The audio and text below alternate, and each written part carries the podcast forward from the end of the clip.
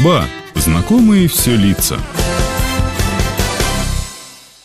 С кем из известных физиков вы хотели бы познакомиться, поработать, пообщаться? С Курчатовым. Почему? Потому что он великий человек. Петр Томович Николаев в начале истоков стоял, когда пускали блоки. Человек большого ума. С Бачваром. Современные физики тоже много сейчас вот открытий делают. Раньше физика была просто открытие атомных элементов, а сейчас смотрите, как у нас все это развивается, и все это так интересно, поэтому даже не могу сказать. Я бы хотел бы пообщаться, конечно, со Славским. Говорит, очень замечательный человек был, очень требовательный ко всем. Особо громких имен называть не буду, но вот рядом со мной работали и работают очень талантливые люди, у которых многому стоит поучиться. Их много.